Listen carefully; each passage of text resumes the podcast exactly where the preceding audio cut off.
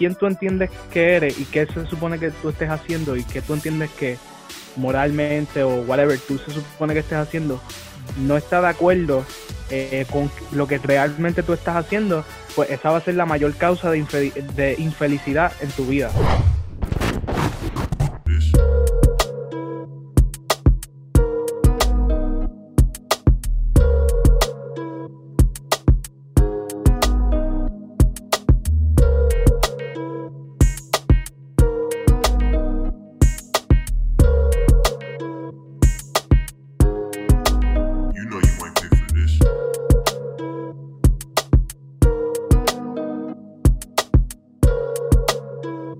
Dímelo, combo. Estamos aquí una vez más en Teoría y su madre junto a Eric Torres, Billy Morales y Luis Santiago en otro episodio más. Mi gente, gracias Gracias por darle like, gracias por darle share, gracias por verlo, gracias por comentarnos, gracias por darnos, darnos temas. Hoy vamos a estar hablando literalmente de un tema, mira Billy señalando ahí a, la camisa 167, la tiene puesta, esa es la que hay. Eso es, eso es, eso es. A ver si me dan cariño aquí en el programa, porque siempre es con Eri, con Eri, con Eri. Eri, Eri ni ha comprado la camisa, para más decirte. no, no, no, la ha comprado. Loco, esta es la única camisa amarilla que yo tengo. Y yo estaba por quemarla, porque yo, me yo me juré a mí mismo que no iba a volver a... Él no quiere Ah, ah pues te mentiste tú mismo. Él no quiere camisa amarilla. Ah, pero que tiene dos camisas, que tiene dos camisas. Yo le dije que me, que me, que me que tirara una negra para mí, o una blanca. Exacto. Dijo, no, pero es que el diseño es que... es que los nuevos colores vienen de camino, un Ya mismo, ya. No, la, la, no, no, sea tan puerco, lo que como que, que, que coopere. Ya mismo, ya mismo tiramos más camisas. Pero hoy vamos a estar hablando de un tema literalmente que lo escogieron ustedes, lo tiraron eh, en Instagram, estábamos tirando un par de cositas. Y este tema es cuál es el rol, cuál es el rol de un cristiano en este mundo. Ese tema lo trajo Nata, no sé si par de gente lo escribió. Este, le tengo la foto, empecé a buscar para decir, porque hay veces que la gente te pone un tema, pero eh, dos o tres personas te ponen el mismo tema.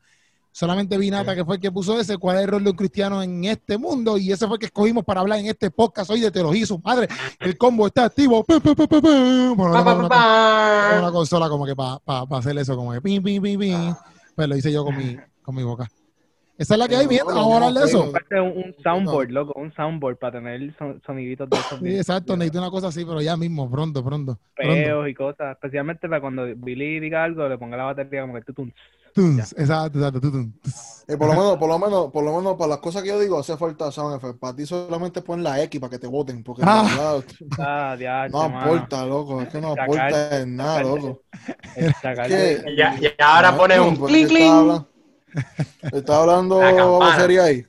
Era, vamos a hablar del tema este, dale. ¿Qué Ok, ¿cuál es el rol de un cristiano? amarillo hoy, loco. Estamos todos amarillos hoy. Exacto, si nos estás escuchando, puedes ir al podcast, video podcast y vernos que estamos todos amarillos. Vamos allá, vamos allá, vamos allá, vamos allá. ¿Cuál es el rol? Vamos a tocar el merengue aquí todos juntos. ¿Cuál es el rol de un cristiano en este mundo? ¿Qué es la que hay? Zumba el que quiera. Pastor, el pastor, habla, pastor. ¿Eso yo? Sí, un vaso, un vaso. Este es tu tema, pastor. Predica, predícame, pastor, predícame. ok. Empecemos por, por, lo siguiente. Antes de pues, empezar a tocar el, cuál es el rol mío como cristiano, tengo que entender cuál es mi rol como persona, porque es una pregunta existencial. Cada uno en algún momento de nuestra vida se pregunta, ¿quién soy yo? ¿Por qué estoy aquí? Y quizás cuando preguntamos, en, hacemos esta, hacen esta pregunta de cuál es mi rol como cristiano, pues la pregunta quizás podría tomarse de diferentes perspectivas, como por ejemplo, eh, ¿en dónde es que me debo desarrollar ministerialmente? O, qué es lo que debo hacer con la sociedad? ¿O qué es lo que debo hacer yo con mi vida? ¿Me entiendes? Son diferentes. O sea, que tú dices como que nuestra función como cristianos eh, o como seres humanos está bien íntimamente ligada a nuestra identidad. Claro. Y entonces, pero es que, es que, es que bueno, en, en cierto punto sí, yo, pienso que porque sí. Dentro, porque, no, sí, porque, bueno, no con la identidad, pero con tu talento. Mm, no creo con talento. Lo que pasa es, por ejemplo, por hay ejemplo. Un refrán, hay un refrán que dice, este, yo soy y después hago. Y después está la otra, la contraparte, que es como que yo hago y después, soy. Exacto. Ajá, pero... Eso puede ser pero como no estamos hablando de quién yo soy. Okay. Pero la, la, idea, la idea es que, ¿verdad? Por lo que dice Luis, yo puedo entender que que entonces lo que yo hago está bien íntimamente ligado a quién soy. Claro, es, que, es como por ejemplo, eh, por ejemplo, si yo te doy tres artefactos, yo comienzo a describirte las funcionalidades, pero tú automáticamente identificas la, eh, qué es el artefacto. ¿Me entiendes? Si, si yo. ¿Qué pasa, loco? Sí. Me equivoqué, fallé. Eso está brutal, hermano. Porque, por ejemplo, porque, por ejemplo, tú piensas, ok, cuando tú, cuando tú, cuando tú, yo, yo, yo, pasa, Wow, wow. pasa, loco. Sí, esto tiene que estar en silencio. No, wow, ¿qué pasa? Ese, ese es Luis, lo que estaba pasando. Sí, ser a- a- a- Es que el teléfono no estaba en silencio, ya lo puse, ya lo puse. Exacto, ponle silencio, ponle silencio. Ajá, Cuando, ajá. cuando la gente crea algo, ¿verdad? Crea porque necesita buscar, o sea, crea en base a, a- a la funcionalidad que le está dando. ¿Me entiendes? Y ahí viene la identidad. ¿Me entiendes? O cuando hablamos de, de- de nuestro rol, está ligado a la identidad que tenemos. Digo, no diría identidad, diría en el diseño que tenemos eh, por el Padre, ¿me entiendes? Porque para mí, hay algo bien, algo que la gente no, no, no entiende, creo yo que no entiende, es que hay una diferencia bien grande en lo que es mi diseño como hijo a la asignación que Dios me ha dado quizás en la tierra. ¿Me entiendes? Claro. Porque quizás yo puedo estar haciendo algo, ejecutando algo, cumpliendo con una labor ministerial, por ejemplo, aunque para mí la única labor que tenemos que hacer no solamente es la ministerial, hay otras cosas que no tienen que ver nada con el ministerio clásico y, y es parte como quiera de- del diseño que tenemos o de alguna asignación que tenemos. Sí, es lo que Ajá. ¿Entiendes? Ajá, Claro. pero para mí sí tiene que ver eh, mi rol con el diseño que yo tengo eh, de, de parte de Dios, ¿me entiendes? Um, ahora, si tú le preguntas a una persona que, que, que no tiene, no es teísta, ¿verdad? No, no tiene esta como visión cristiana, una como visión donde Dios existe, pues entonces fabrican su propio rol o fabrican su propio propósito, ¿me entiendes? Que- Pero hay un serio problema porque tú puedes fabricar todo lo que tú quieras, pero aunque tú lo estés fabricando no significa que ese es el rol correcto o el rol eh, que, que realmente debería tener porque siempre estás fabricándolo, ¿me entiendes? So, desde la perspectiva del cristiano, obviamente, lo que estamos hablando, pues creo yo que el rol parte de, desde el diseño que tenemos en, en, en Dios. Pero cuando hablamos, cuando hablamos de diseño, cuando hablamos de diseño, ¿a qué estamos hablando? ¿En qué, en qué sentido estamos hablando de diseño? Por ejemplo, para mí el ser humano está, es, es- es diseñado para vivir en comunidad. El, el ser humano no está diseñado para ser un llanero solitario. Exacto, exacto. Y Yo por ejemplo, hay mucha gente que Dios, y que por ejemplo, yo, yo, porque yo soy uno, yo soy un ogro de la vida. A mí, déjame, déjame en mi casa y no me hable, ¿me entiendes? Ajá. Pero yo he tenido que obligarme a, a ir más a ese diseño que yo he rechazado, que yo no he querido tomar, que es el, el- el- unirme con la gente, ¿me entiendes? Por eso es la importancia de, la- de- de congregarnos, por eso es la importancia, ¿verdad?, de, de- compartir otro testimonio, de, vivir en comunidad, eso es lo importante y lo que hemos en hecho, ¿verdad? La iglesia primitiva como tal, eh, eso es lo, lo- lo- genial que vemos ahí.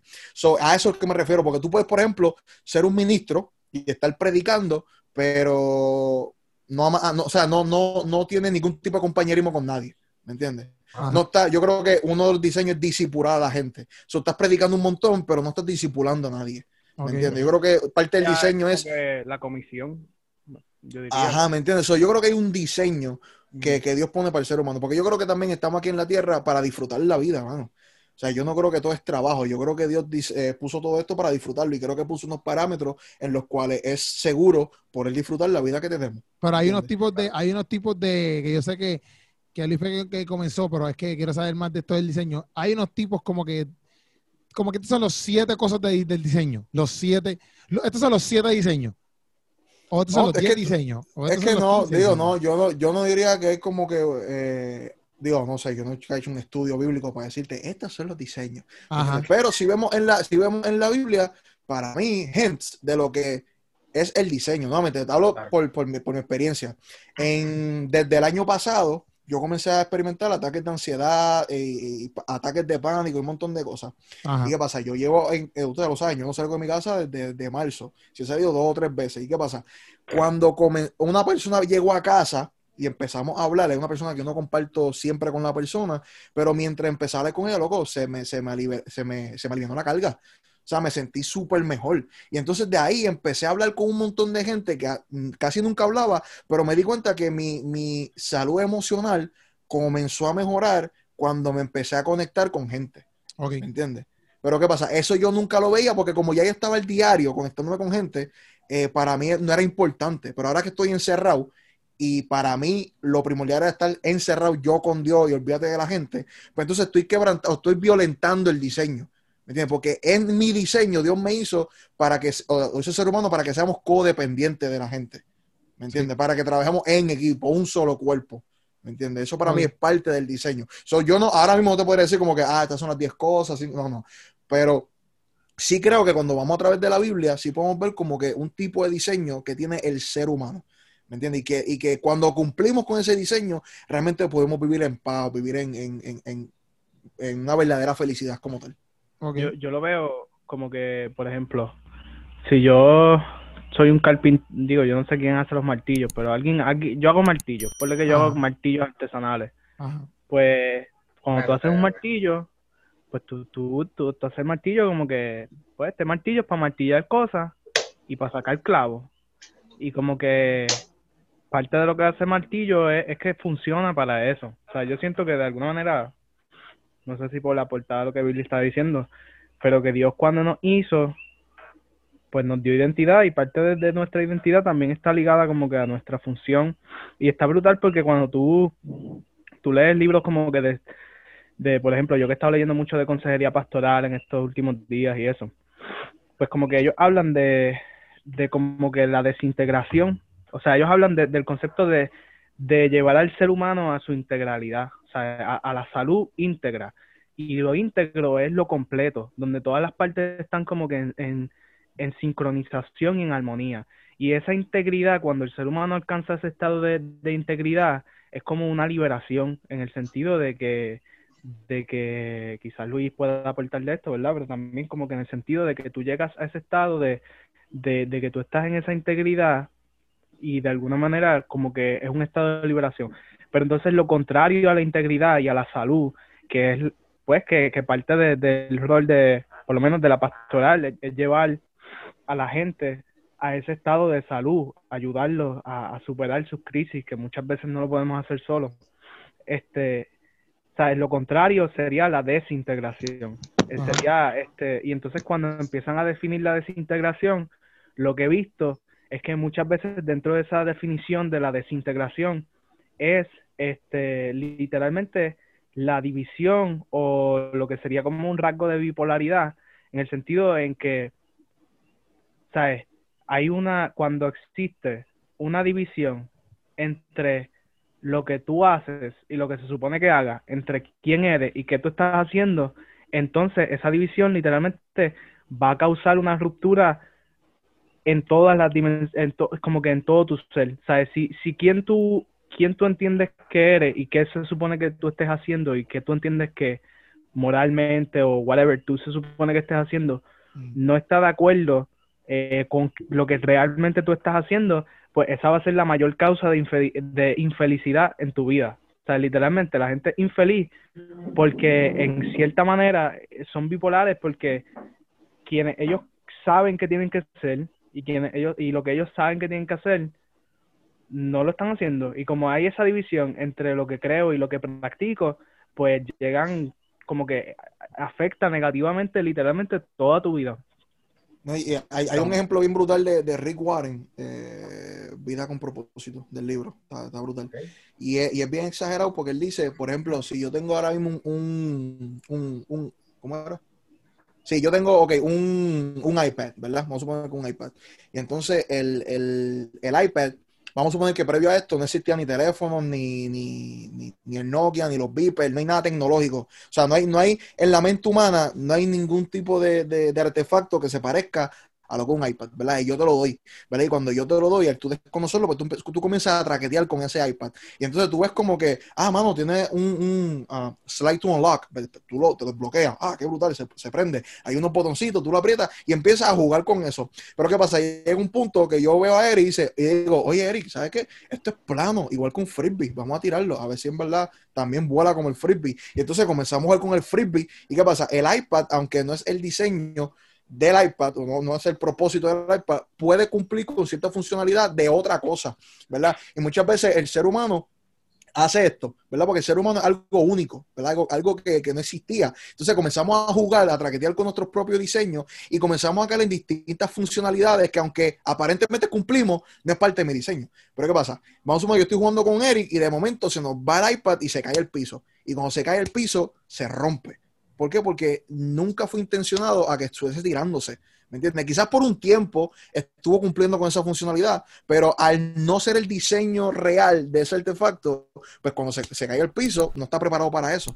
Y muchas veces nos pasa a nosotros. Entonces estamos cogiendo nuestra vida fuera del diseño de Dios para nuestra vida, cumpliendo con ciertas funciones, pero al no entender nuestra identidad, al no entender quiénes somos en Cristo, pues muchas veces nos chocamos con paredes y nos rompemos.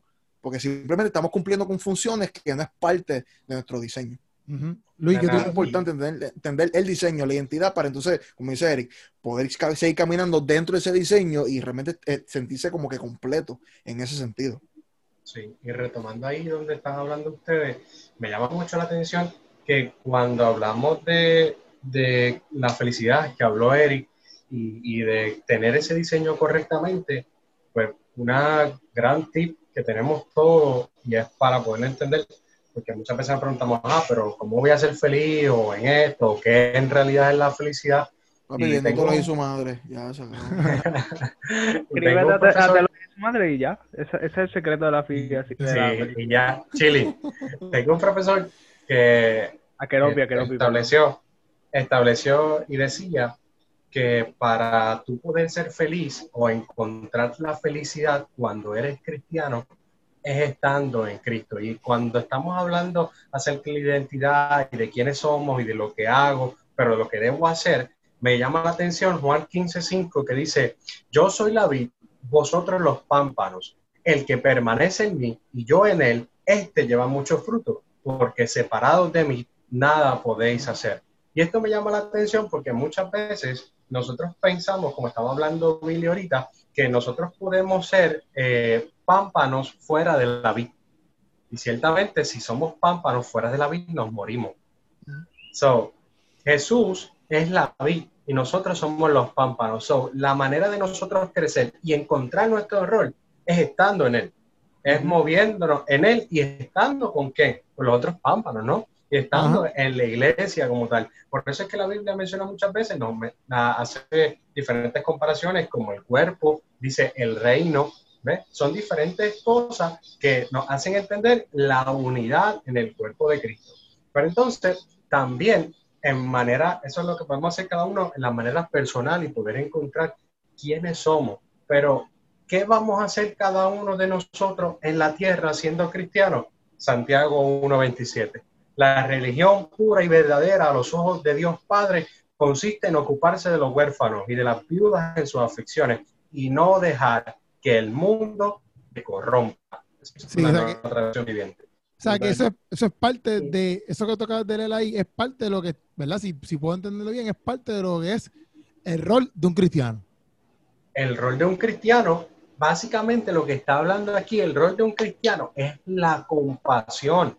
Porque quizás tú dices, diache, pero es que yo no me puedo ocupar de los huérfanos y las viudas, pues quizás ahora mismo, ciertamente hay que estar pendiente de ellos pero quizás en tu iglesia no hay tantos huérfanos o no hay tantas viudas. Pero en este momento, eh, cuando Santiago escribe, había un montón de viudas y un montón de huérfanos que no solamente era como que pues perdió a su papá el huérfano o pues la viuda perdió a su esposo. No, es que el esposo es el sustento económico para cada uno de ellos y para poder sobrevivir necesitaban el padre o necesitaban al esposo porque la mujer no podía trabajar y era o morirse de hambre o ser prostituta y el huérfano, que es un niño, no podía trabajar y tener su sustento. So, cuando manda aquí que la religión pura y verdadera a los ojos del Padre consiste en ocuparse de los huérfanos y de las viudas en sus aflicciones, en otras palabras está queriendo decir que tengamos compasión con aquellos que sufren, que tengamos compasión con aquellos que están abatidos, que tengamos compasión con aquellos que están pasando situaciones difíciles y que nos movamos en amor y en misericordia como Dios hizo en nosotros.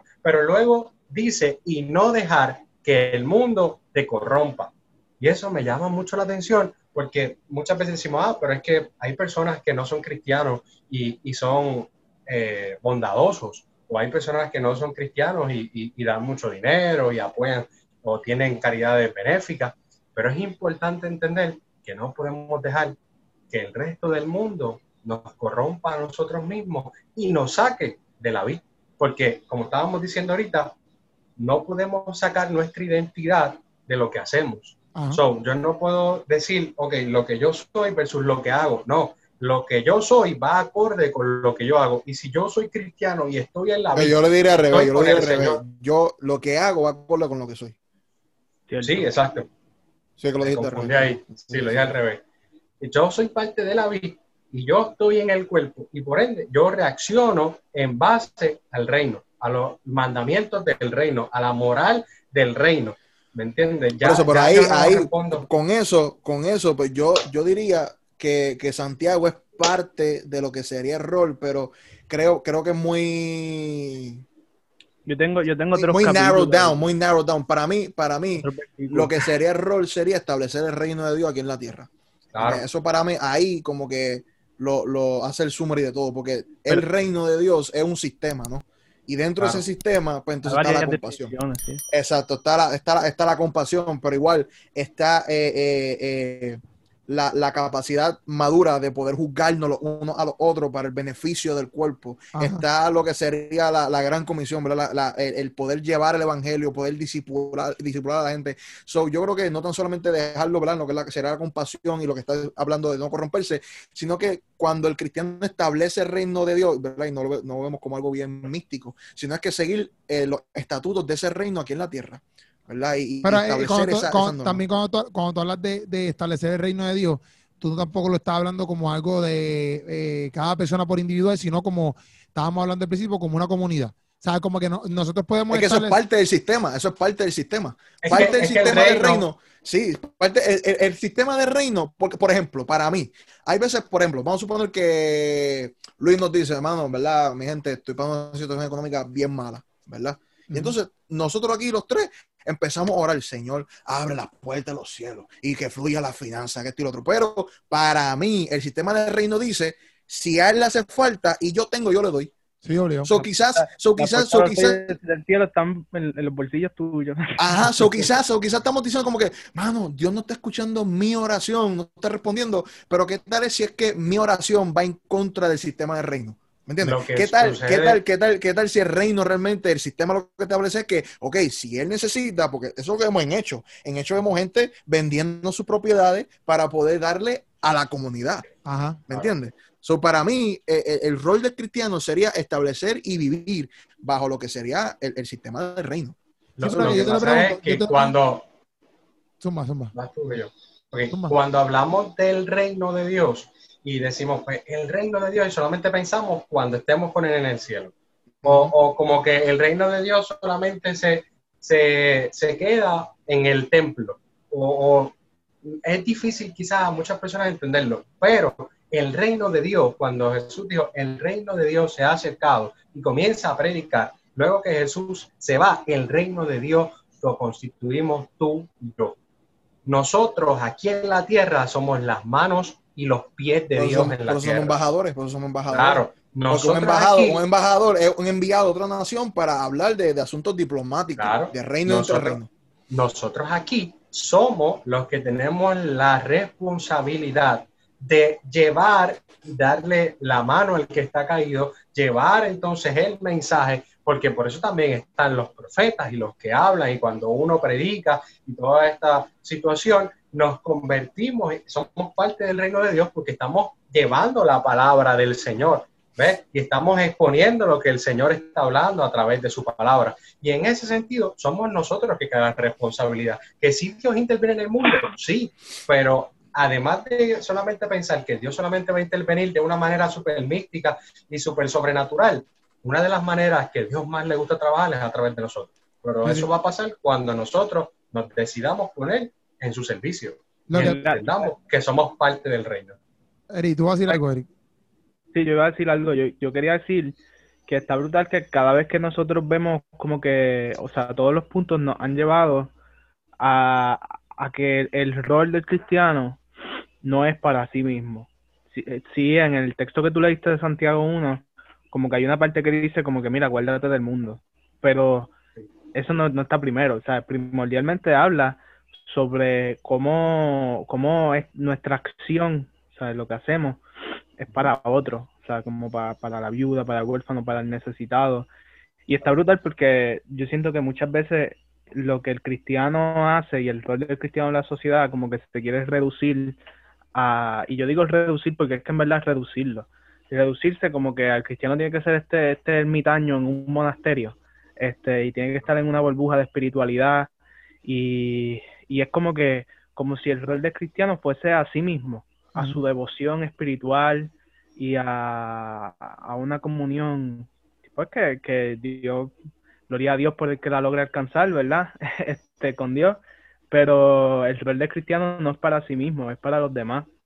Este, y por eso hemos sido puestos en la tierra. Yo tengo un par de capítulos y versículos que quería leer, no sé si... Léalo, léalo, dame decir algo rápido y lo leo ahora, pero que eso mismo que tú ahora mismo, lo, por ejemplo, también lo que tú dijiste tampoco, ese último verso que tú dijiste, como que eh, no se mezclen con, no se mezclen, no, se ya por el mundo, dice, no me acuerdo cómo, cómo es que lo dice. Este, dice, y no dejar de que el mundo te corrompa. Exacto, que Eric dijo como que, ¿sabes? Perdón, que no lo veo tampoco como algo que es para, para algo para ti mismo, porque si tú no te dejas que el mundo te corrompa, si tú no dejas que el mundo te corrompa, pues entonces eh, puedes, puedes llevar a cabo todo esto que el reino establece. Porque si dejas que el mundo te corrompa, pues entonces ahí sí que empiezas a actuar para ti mismo. ¿Me entiendes? Como que yo pienso que todo el texto completo, eh, aunque te diga, no dejes que todo el mundo te corrompa, que algo que te lo está diciendo a ti, también es para el beneficio de los demás. Porque si dejas que el mundo te corrompa, pues obviamente van a entrar mucho egoísmo, van a entrar muchas cosas. Pero que también yo le pregunto ahorita a, a, Billy lo de reino, porque, porque lo que pasa es que a muchas personas, yo he escuchado como que muchos predicadores y eso, como que dicen como que, ah, eh, no, pues yo estoy llevando el reino de los cielos, y a veces ven el reino de los cielos o el reino de Dios como, como este empoderamiento de, que nosotros somos los del reino y, es como que un guille, no sé si tú me entiendes, como que... Sí, yo, yo honestamente, yo no entiendo, porque por ejemplo, lo único que yo alardeo en el reino es que soy hijo. Eso es lo que yo creo. ¿Me entiendes? Porque, porque, porque siervo inútiles somos. Ajá. Ajá, la siervo inútiles somos. O sea, eso es lo que dice la Biblia. Para mí, yo soy una pelota asquerosa de carne, ¿me entiendes?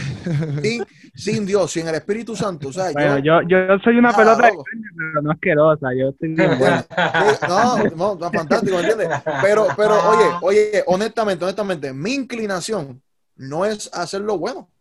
¿Me entiendes? O sea, yo por sí, no sé, para mí, yo lo veo más con, con ojos de, de misericordia, como que, mano, qué bueno que está haciendo X o Y cosas conmigo, pero no alardeo de eso, porque así como lo hace conmigo, lo puedo hacer con Keropi, lo puedo hacer con quien le dé la gana, ¿me entiendes? O sea, yo aún teniendo el privilegio de poder hacer cualquier cosa que yo hago, es misericordia, es gracia.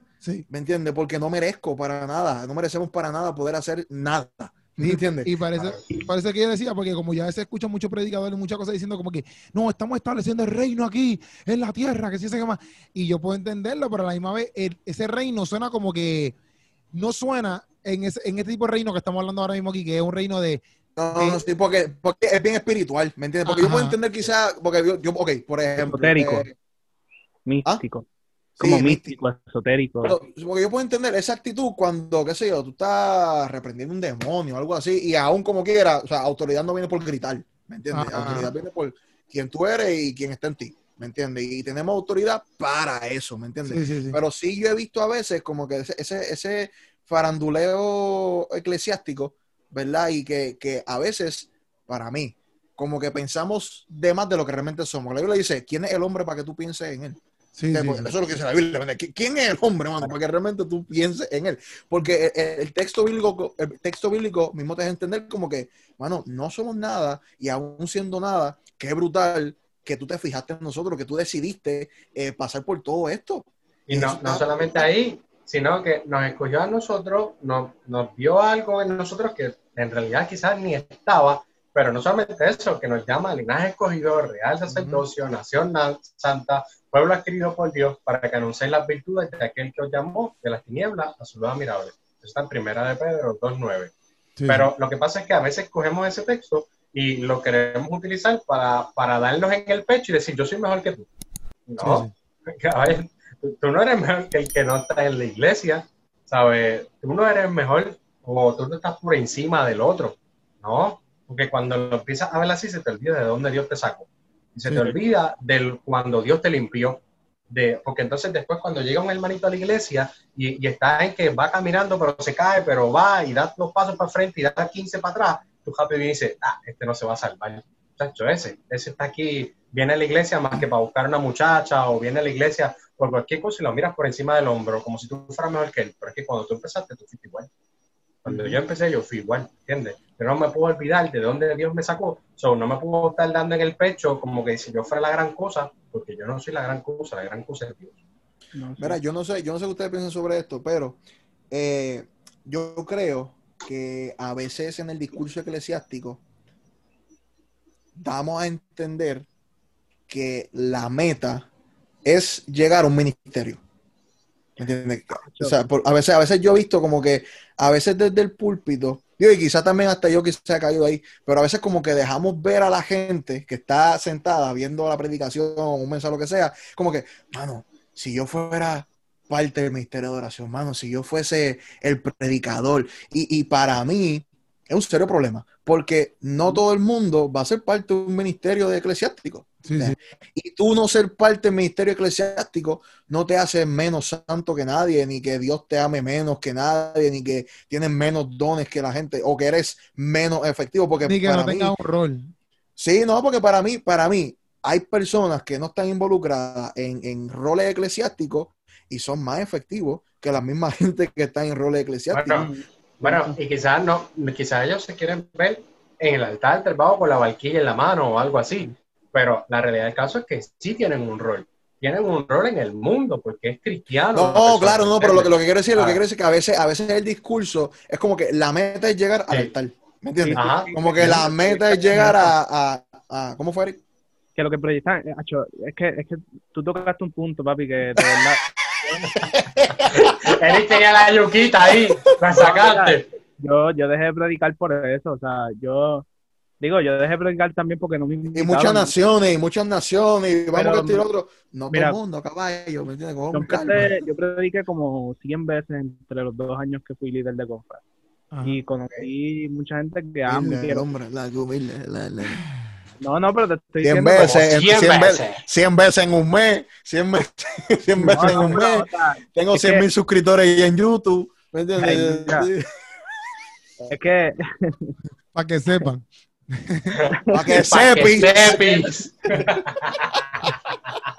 No, no, hay que, hay que aceptar los cambios.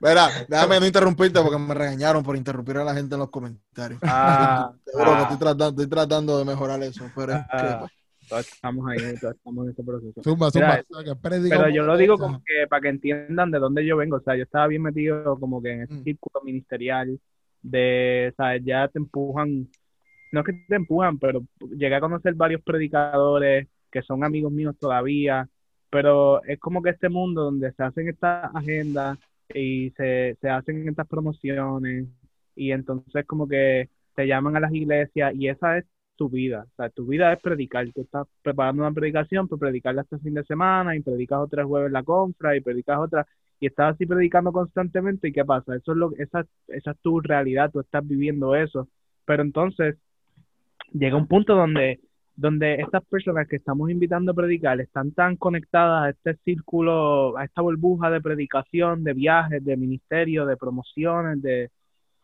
de, de, de estar dando discursos todo el tiempo, ¿verdad? Ajá. Que se desconectan de la experiencia eh, genuina de la vida, ¿sabes? Porque, porque tú tienes un estilo de vida que no es normal, bro. O sea, esto es un estilo de vida que no es normal, que no es usual, eh, que muchas veces ¿sabes? No estoy diciendo que sea algo malo, pero estoy diciendo que cuando las personas se paran en el altar, y, y muchas veces sucede que lo que proyectan con su discurso, como está diciendo Billy, es ese estilo de vida.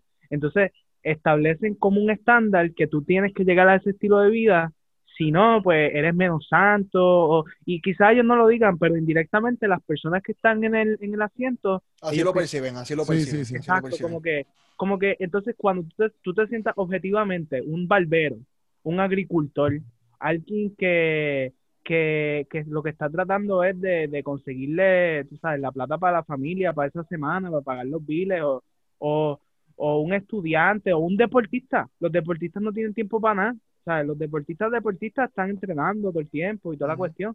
Entonces, yo digo, ¿en qué, en qué momento de tu, de tu predicación conectan contigo? Si lo único que tú estás hablando es del ministerio, de la gloria, que Dios te va a abrir puertas, que Dios te va a llevar al internacional, que Dios va a hacer esto y esto y esto, entonces le llenan la cabeza a, a los muchachitos que están en la iglesia de esto y no los preparan para enfrentar la vida real, para enfrentar las situaciones que están viviendo, para poder eh, entender, como que sentir un sentido de propósito en lo que sea que ellos estén haciendo, que el Evangelio es para la vida, el Evangelio no es para la iglesia, Jesús no vino para la iglesia, Jesús no fundó ninguna iglesia, Jesús vino para el mundo y los envolvemos tanto en el, y yo digo los envolvemos porque yo estaba en eso, ¿sabes? En, en esta burbuja eclesial que, que, eh, y entonces mira cómo es esto, hacen el llamado y empiezan a repartir, eh, yo digo las profecías Great Value a todo el mundo y no son todo el mundo, porque hay pero hay gente, hay gente, tú sabes que... Papi, Luis, Luis, da profecía para que tú lo sepas. hay gente, pero papi, son profecías genéricas que yo estoy al lado, de, eh, que está al lado mío, le están profetizando y yo digo, pero espérate, eso, eso es lo que estoy viviendo yo. Tú lloraste y Dios vio tú, pero yo lloré también, que todo el mundo ha llorado, ¿quién no ha llorado, gente? Sí, sí, sí. Entonces, Este, ¿sabes? Que son tan ambiguas, tan ambiguas que puede, que, que son galletitas chinas, ¿sabes? Como que son horóscopos cristianos, mano. Horóscopos cristianos. Tú te das cuenta que, que le dan eso a esta gente, y yo no estoy diciendo que no haya donde profecía, y no, no, no estoy diciendo eso. Estoy diciendo que muchas veces sucede este fenómeno religioso, y entonces, pero si te pones a examinar, a la gente le dicen, tú vas a ser evangelista, tú vas a ser misionero, tú vas a ser, este, tú vas a, Dios te va a llevar a todas las naciones, tú, le vas a hablar a todo el mundo. Papi, pero ¿y, y, los ujieres? ¿Quién va a ser ujier entonces? ¿Quién va a guiar la guagua? A nadie le dicen eso, tú vas a ser... Tú vas a guiar la guagua. Cuando una, una conversación, hermano. Tú vas a guiar la guagua. una de las conversaciones... Mira, una conversación más importante en mi vida, loco, fue con el pastor Carlos Calcache. Y me acuerdo que, que, que lo fui a llevar, vino de invitado a mi iglesia a predicar y lo llevé a, a un sitio que tiene que estar, que estoy el otro, pues chévere. Pues aproveché y hablé un montón con él. Y loco, él me dijo algo que a mí, papi, no, se me olvida. Me dice, bueno, todo lo que tú me has dicho es eh, como que estás preocupándote en ser un buen o un tremendo cristiano. Vamos a hacer algo. Olvídate de ser un buen cristiano y procura ser un buen hijo. Y vamos a ver, vamos a ver cómo van las cosas. ¿Ves? So, yo, como que hay mucha gente preocupada en, ok, ¿a qué yo estoy llamado? ¿De cuál es mi llamado? ¿Qué, ¿Qué, es lo que tengo que hacer? Y yo me di cuenta, mano, mientras, mientras yo me enfoque en simplemente seguir siendo hijo y seguir caminando como el Padre quiere que yo camine. Yo, no, yo, nunca oré por tener algo aquí con ustedes, ¿me entiendes? Yo nunca oré por tener un canal de YouTube, yo nunca oré por, para ser líder de jóvenes. Uy, no, ¿me entiendes? Cuando, la, cuando vino la posibilidad de yo poder estar en, este, en, en, la, en el liderato y lo que, papi, yo le corrí, ¿me entiendes? Porque no, ¿me entiendes? Mucha responsabilidad. Pero ¿qué pasa? Si tú estás conectado y tú quieres hacer la voluntad del Padre, aún tú no sabiendo lo que viene, Dios te va a llevar allá punto y saca. ¿Me entiendes? Yo creo que mucha gente preocupada en cuál es mi posición eclesiástica, cuál es mi rol eclesiástico, a qué ministerio tengo que estar, cuál es mi llamado, en vez de, de, simplemente vivir el día a día de que, mira, yo soy hijo, ¿me entiendes?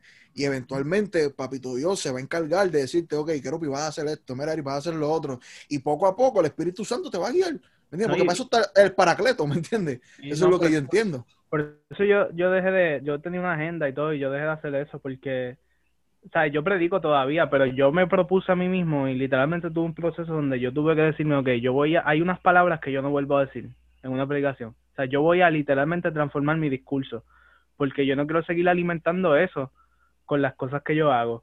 Y entonces, pues, ya sabes, muchas personas hacen eso y ni se dan cuenta, genuinamente ellos quieren ayudar y como que y Dios yo siento que, que honra eso muchas veces, ¿sabes? Como que no estoy diciendo que sea malo, estoy diciendo que, que mira, quizás sea algo que tengamos que cambiar, ¿me entiendes? Y, probablemente sea algo que tengamos que cambiar. Yo lo cambié por lo menos porque para mí fue un problema, porque es como que estamos eh, haciendo esta separación y la sociedad de nosotros ha hecho esta separación tan grande eh, entre lo sagrado y lo cotidiano que le llamamos lo secular.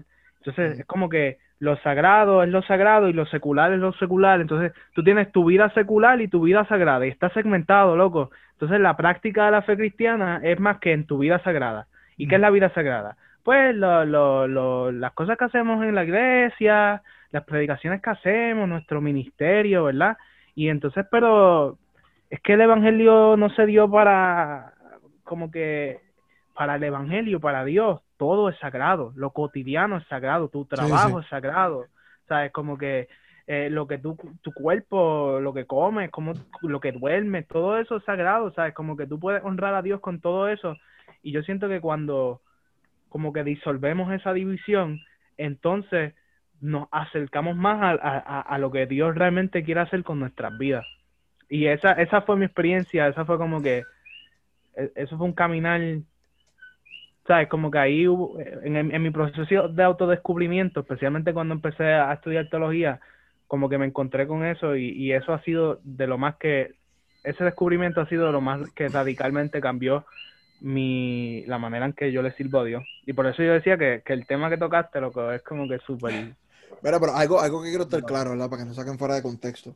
Yo sí creo que, que hace falta y, o sea, ese tipo de personas que quizás viajan un montón de naciones, mano, y que están dedicadas al ministerio full y están, yo estoy totalmente de acuerdo con eso. Sí, Lo sí, único sí. que estoy diciendo es que creo que hay que tener cuidado con, como él dice, con el discurso, porque no todo el mundo está llamado para eso. Sí, sí, sí. ¿ves?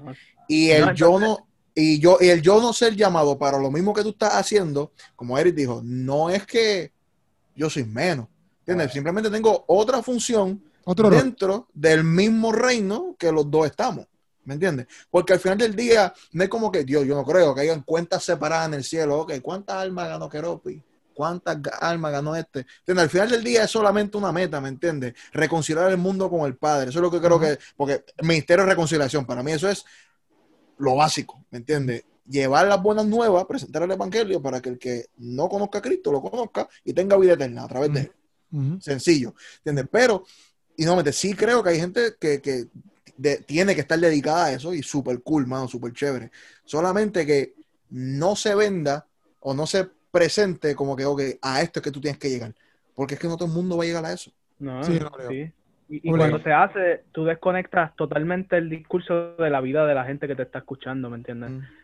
Entonces también ese estilo de vida, no, o sea, como que ese estilo de vida yo lo encuentro hasta peligroso, como que la gente lo glorifica, cuidado, pero yo digo, cuidado. loco, tú en aviones todo el tiempo, entonces tú ves que esta gente a veces pasa, a veces pasa, no estoy diciendo que siempre pase, pero estoy diciendo que no es la gran cosa, ¿sabes? Como que tú, esta gente está separada de la familia, esta gente, los nenes están mudándose todo el tiempo, estudiando en diferentes escuelas, a veces pasa que están solos y, por ejemplo, creo que este, ¿cómo se llama este? Jimmy Swagger, creo que es, que terminó eh, solicitando prostitutas y qué sé yo, yo no, no sé si fue Jimmy Swagger, pero yo sé que fue uno de, de Jimmy esos televangelistas cantante- americanos, Sí, pero Jimmy Swaggart no es evangelista.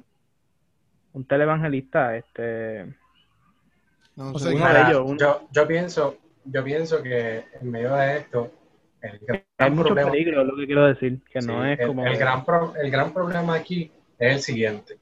Vemos la historia de Jonás. Cuando vemos la historia de Jonás, Jonás, Dios le, Dios le da a Jonás una misión. Le dice, vas a hacer esto. Jonás no quiere. Jonás se va y se trata de escapar. Y Dios va detrás de él. Pero el problema es que pensamos que todas las personas en la iglesia, Dios le da un llamado y las personas dicen que no, y Dios siempre va detrás de esa persona, detrás para que haga ese llamado. ¿Cuántas personas en la iglesia tú has visto de que Dios le haya dado un llamado y simplemente dicen que no, y son buenos cristianos y están ahí, pero no, no quisieron hacer ese trabajo? ¿Entiendes? Yo lo he visto un montón de veces, que Dios los llamó y qué sé yo, y ellos simplemente dijeron que no, y no hay problema, pero también he visto personas que Yo, Dios uno mismo ha caído en eso. que no, Uno mismo Claro, en eso. Dios, Dios los llamó, se han ido y dijeron, no, yo no quiero, yo no quiero, yo no quiero, y Dios se va detrás de ellos. ¿Qué es lo que quiero decir? Que hay cosas que son la excepción hay cosas que quizás no son la norma. Que Dios se vaya detrás de una persona para que, porque Dios tiene un propósito. Mira, eso es Dios, esa no es la norma, pase. Porque cada uno tiene libre albedrío, pero hay personas que Dios los llama y sigue detrás de ellos, detrás de ellos, hasta que pam, hacen lo que Dios los mandó. ¿Me? Y esa no, es- esa no es la norma. ¿Qué es lo que quiero decir? Que hay veces que hay personas que están en, en este mundo predicando y toda la cosa, pero en su mensaje no se hacen notar como que o, o la audiencia o la iglesia no, no recibe de que ellos también son seres humanos. Como que DH, este, y pasa con, a veces, hubo un tiempo en la iglesia que pasó mucho con el pastor, y en muchas iglesias pasa, que piensan que el pastor no es un ser humano, que el pastor es casi un ángel, que el pastor no tiene problemas, que el pastor no tiene situaciones, que el pastor también llora. ¿Me entiendes? O sea, hay personas que, que piensan que, que, al pastor no le pasa nada de eso, porque lo ven quizás como una posición de, de super espiritualidad a la cual tú dices, tiache, eso es casi imposible de llegar y, como si no fuera humano. Pero en muchas ocasiones, a veces sí es problema del, que, del que predica, pero a veces también es problema del que escucha. Y en ese sentido, de poder decir, ok, esta, hay que entender que cada uno de nosotros somos seres humanos y que cuando llevamos el mensaje hay que sabernos identificar con la audiencia. No es que tú, hay cosas y hay cosas, ¿no? Pero hay que sabernos identificar y decir, estoy predicando, pero yo también tengo mis situaciones, ¿me entiendes? Tú tienes que ser transparente, tú no puedes a veces querer pretender ser algo que no eres, ¿me entiendes? Y en muchas ocasiones eso pasa, que hay personas que cuando están llevando un mensaje quieren aparentar algo que quizás no son. Aparentar que, que, son tan y tan y tan espirituales que, que, ellos no les pasa nada, que no tienen situaciones en su vida. ellos sí tienen situaciones en su vida. ¿Sabes? Y quizás la audiencia puede recibir eso y, y, le puede quizás hacer daño, como bien dice Eric. Pero yo creo que, que estas personas que llevan el mensaje es sumamente importante que lo hagan, como bien dice Billy. Y es sumamente necesario que, que sigan llevando el mensaje pero que también la gente tiene que entender de que esa persona, aunque tú lo estás viendo por un video, por una predicación, por la televisión, por la radio o lo que sea, tienes que entender que esa persona también tiene situaciones, que también le pasan cosas, ¿sabes? No porque te esté predicando hoy, no quiere decir que mañana no, no vaya a estar llorando, cuando salga la predicación reciba una mala noticia y no se ponga a llorar como es chiquito, porque es que la realidad pasa, ¿sabes? Esa es la realidad de la vida yo creo que no todos nosotros hemos sido llamados a ser pastor, a ser evangelista, a ser profeta, eh, a ser maestro, pero cada uno de nosotros, como bien dice Biblia, es su llamado para ser hijo. Y siendo hijo, en medio de esto, y siendo parte del reino, no es porque tú seas pastor, apóstol, profeta o algunos querubines que se quieren llamar, este, y hasta serafines, que quieren hacerse llamar como que para tener un nivel de autoridad mayor que los demás. En ese sentido, no es para eso. Si tú tienes un llamado, es para que tú sirvas a las demás personas. Y si es para servir, en todo caso, no eres la persona que está arriba. ¿Entiendes? Si tú estás sirviendo, tú no eres la persona más, más arriba que está. Porque la persona que es cabeza es Cristo. Y cada uno de nosotros tiene diferentes funciones. Papá, yo, yo no soy el duro en YouTube como lo es Eric. Y Eric, por eso Eric da cursos de YouTube para la iglesia. Yo no soy un duro en la comedia como es Keropi. Por eso es que Keropi llena el teatro Tapia, ¿me entiendes? Yo no soy un duro como Billy en apologética. No, yo no soy Billy Es, el duro en la apologética y se pasa en, Instagram Live y todo el mundo lo sigue, ¿me entiendes? Pero cada uno tiene su rol. cada uno tiene un rol. Cada uno es parte esencial del Si todos nosotros hiciéramos lo mismo, fuera aburrido. ¿sabes? Habrían partes que se quedan cojas. Y ese es el rol de nosotros y yo y también, ¿verdad? Que, que, que, le hemos hablado ya aquí, pero exacto, y mantener ese balance, porque ahorita eso de, de Billy, yo encuentro que el ser hijo, como que ese, como que ese es nuestro rol full, además de, de, de ¿verdad? De, obviamente establecer el reino, que yo entiendo full lo que dijo Billy ahorita, en el sentido de que, mira, si nosotros establecemos el reino, el reino, todo lo demás corre por ahí para abajo. Este, pues busca el reino de su justicia y todo lo demás bien. Sí, sí, sí. Y, pero, y, y, entonces, parte de eso de, ser hijo, como que te mantiene en ese, en ese estándar de que no te puedas crecer, ¿me entiendes? Sino que te mantengas ahí, siempre como que, papi, en este, aquí tú te mantienes, ¿me entiendes? Por más duro que sea, pues aquí tú te mantienes. Y también mantener el balance de que muchas veces eh, sí también como que, porque ahorita estaba hablando de los predicadores, cuando pues, ah, dicen, son bien honestos, bla, bla, como que mira, papi, yo también lloro y eso porque también mantener ese balance de que nosotros, aún aunque tenemos, aunque tenemos fallo y todo eso, también Dios demanda, ¿verdad? Una, una actitud de un hijo, ¿me entiendes? De que aunque fallemos, tiene que haber una obediencia, porque también a veces se ve a la gente bien extremo de que, ah, yo no soy este tipo que predica, yo soy el más santo, yo soy el más que peca, ¿me entiendes? Pero entonces, ok, este, tú, puedes ser más que peca, pero a la misma vez a Dios no le agrada el pecado, ¿me entiendes? claro mantén esa balanza de que. Sí, no, no pecamos para que la gracia actúe sobre nosotros. Ajá, ajá. Ajá. Mantén ese balance de que, ok, tú, tú, tú pecas y yo también peco, pero no es algo como, porque yo también lo escucho mucho, como que, ah, pues yo soy es algo de, de engullecerse, ¿entiendes? Como quedarse contra el pecho. Sí, Ya. sí, o yo soy el más humano, y ok, se entiende que somos humanos, pero mira, Dios nos demanda una obediencia, ¿ves? Y, Claro. y tu mamá y tu papá y tus familiares, los que te cuidan, también saben que tú eres un chamaquito y vas a hacer maldades, pero a la misma vez demanda una obediencia, tú sabes, y es lo mismo que corre en todo lo que estamos hablando. Y pues, ¿verdad? Yo pienso que para cerrar, eh, eh, bueno, por lo menos yo lo que me llevé full de, de, de, de- todo lo que hemos hablado es que me gustó mucho el hecho de que lo que dio Billy, en el sentido de que de- debemos preocuparnos por ser hijo, ¿me entiendes? ¿Tú quieres saber cuál es tu rol? Pues preocúpate por ser hijo de Dios, ¿me entiendes? Encárgate de todo el tiempo escudriñar la palabra, conocer quién tú eres en Dios. Y yo sé que ahí mismo Dios va a mover las fichas para que tú entiendas qué son las cosas que tú tienes que hacer. No tiene que ser desde un altar, no tiene que ser en un, en un grupo eclesiástico, puede ser literalmente en tu trabajo como mecánico, por ejemplo, pero Dios te va a decir y Dios va a poner personas ahí a tu lado, tú siendo hijo y tú siendo Dios para que tú puedas hacer y establecer ese rol como tienes que establecerlo. A lo mejor ni trabaja, a lo mejor no sé, eres un veterano y estás ahí en tu casa todos los días, este, pero a lo mejor ahí en tu casa, este, quizás con el vecino, o quizás cuando venga alguien a traerte la comida, qué sé yo, loco, tú tienes algo que, que Dios todavía te mantiene vivo y coleando para que tú puedas hacer. Esa es la. Estamos. Ser, ser ejemplo, ser ejemplo. Y allí, haciendo lo que, lo que Dios nos manda a hacer, y si- entendiéndose, ¿sabes? entendiendo que somos hijos, ahí es que de verdad vamos a ser felices, ¿entiendes? Porque vamos a tener una buena relación con papá, y allí, en medio de todo eso, vamos a poder saber a dónde nos vamos a dirigir, y ahí vamos a encontrar nuestra felicidad, siendo los pámpanos dentro de la vida. Yo, Pero- yo, yo lo resumiría para mí, lo que yo me llevo. Corta ahora que Eric va a hacer lo que siempre hace. eh, yo, yo lo Vamos, Eric, di lo tuyo. Déjame hablar. es que desde la sinceridad nosotros podamos servir a los demás. Yo creo Sí, que sí, eso full, full. resume todo. Entonces, pero puedes empezar a practicar ese servicio sirviéndote a ti mismo y a nosotros, suscribiéndote al canal de Keropi y sonando esa campana para que no te pierdas ninguno de nuestros videos. Estamos todos los lunes, ahora mismo estamos todos los lunes, así que todos los días, lunes Para hay bien para mal. gordo, en Spotify aquí y en todas las plataformas, pero sin por- no- gracias a Keropi, porque no fue gracias a, a Luis.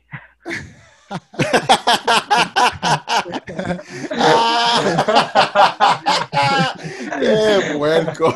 Qué puerco. Para que sepi. Para que sepi.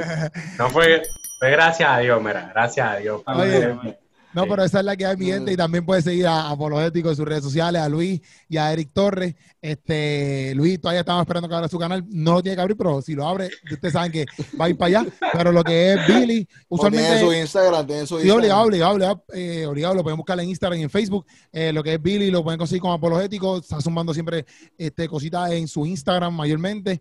Este, puede- se va a live, pueden comentarle lo que sea. Y Eric, pues tiene su canal de YouTube, donde también lo pueden seguir. Tiene videos acerca de la Biblia, teología, liderazgo y cuanta más existe. Todo, que todo, todo, todo que tenga que ver con cristianismo. Eric lo tiene ahí en su No, canal de YouTube. Exacto, lo sigan ahí, está haciendo unos intros bien brutales también en su nuevo, sus nuevas cositas. O sea que síganlo. Esa es la que hay. Nos vemos, mi gente. Gracias por estar aquí en Teoría de su madre. Se les ama y se les quiere. Nos fuimos.